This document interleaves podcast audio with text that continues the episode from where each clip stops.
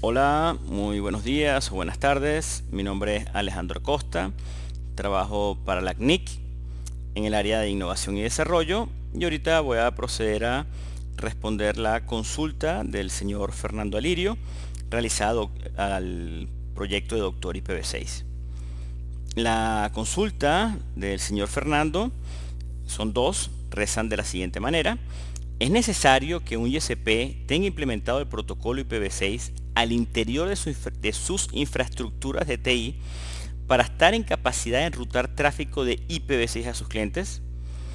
Es decir, pueden enrutar tráfico IPv6 a sus clientes si ellos aún no lo han implementado.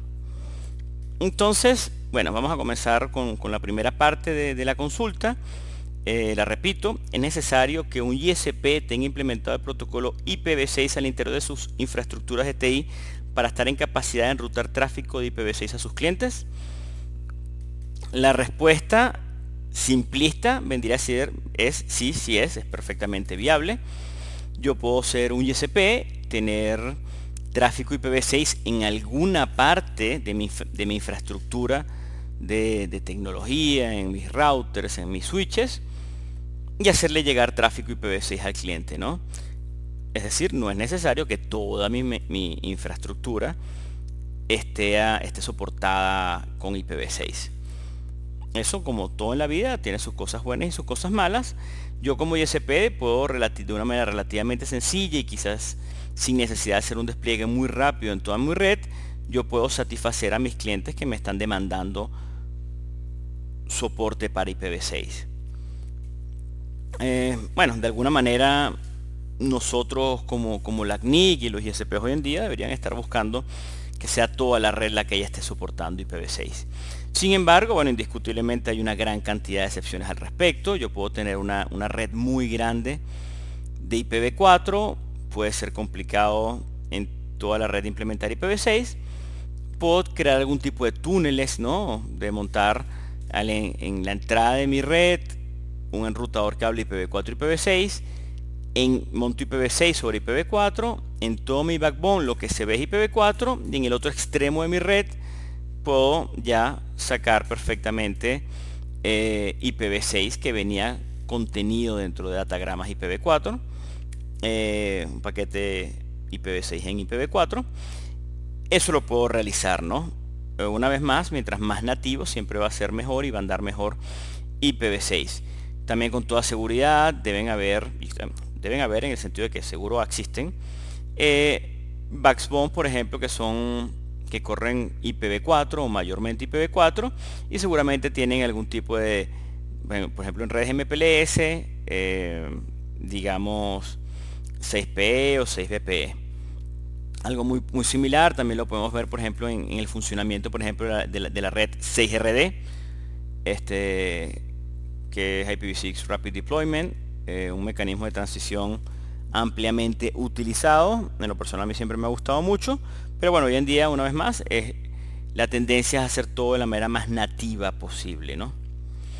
Y bueno, continuando entonces con, la, con las preguntas y con la respuesta del señor Fernando, la segunda parte de su planteamiento indica, es decir, pueden enrutar tráfico IPv6 a sus clientes si ellos aún no lo han implementado.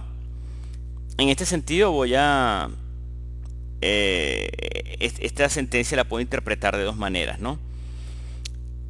Una sería, se puede enrutar tráfico IPv6 a sus clientes si el ISP no lo ha implementado. Bueno, el ISP algo de IPv6 indiscutiblemente va a necesitar y va a tener que tener para hacerle llegar tráfico IPv6 al cliente como tal. Si no es así, bueno, el cliente sería que tendría que tomar toda una solución al respecto. Que puede ser hacer un túnel, por ejemplo, hacer un túnel broker, por ejemplo, Hurricane Electric, he.net. La otra manera como yo interpreto esto es si se puede enrutar tráfico IPv6 a un cliente que no lo tenga implementado.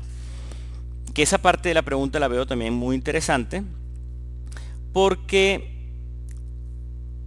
yo voy a enrutar tráfico IPv6 digamos al cliente A, el ISP ya, vamos a llamarlo ACME, es decir, ACME va en ruta de tráfico IPv6 al cliente A. y el cliente A no tiene IPv6 habilitado en su red? La respuesta es afirmativa. Yo como ISP puedo enrutar un prefijo IPv6 a mi cliente A a pesar de que ellos no tienen IPv6 habilitado. Por ejemplo, no tienen un enrutador que soporte IPv6, no tienen firewall que soporte IPv6, termino en un switch que muy antiguo, que por ejemplo no sea capaz de soportar tráfico IPv6. En la práctica sí lo puedo hacer, ¿no? Este, lógicamente, ¿qué estaría ocurriendo? Digamos, viene un, viene un paquete destinado a, a, la, a la red del cliente A. El paquete está viniendo por internet, va a llegar al ISP ACME. El ISP ACME va a tener sus rutas creadas o por lo menos instaladas en las tablas de enrutamiento de manera correcta. Cuando llegue al, al cliente A, bueno, sencillamente ese paquete va a ser dropeado, ¿no? ¿Por qué? Porque bueno, va a llegar un equipo pensando en voz alta que por ejemplo va a ser eh, un neighbor solicitation para buscar una, dirección IP1, por ejemplo, en la cual esté enrutada. Obviamente a buscar, al hacer ese neighbor solicitation no va a recibir ningún neighbor advertisement. Esto, una adjacencia IPv6 no se va a levantar, no va a existir una vecindad y bueno, al final los paquetes estarían siendo dropeados, ¿no? Seguramente ese host va a empezar a generar paquetes al origen ICMP, notificando que, de alguna manera que no pudo alcanzar al, destino, ¿no? Este, si llevamos a ese mundo, el mundo IPv4, sería algo así como que llegó a, un puerto WAN, intentó hacer una resolución RP, no se pudo conseguir la dirección IP destino y, bueno, obviamente no tengo ningún next hop a quien enrutarlo, ¿no? Y bueno, eso, eso, mismo que ocurre en el mundo IPv4 también puede ocurrir en el mismo de, en el mundo de IPv6. Entonces bueno, eh, Fernando, espero haber respondido eh, las consultas eh, una vez más desde la CNIC y desde el programa de Doctor IPv6. Estamos súper atentos a cualquier consulta. En caso de que haya quedado incompleta, siéntete en la libertad, por favor, de volvernos a contactar. Un millón de gracias a todos. Hasta luego.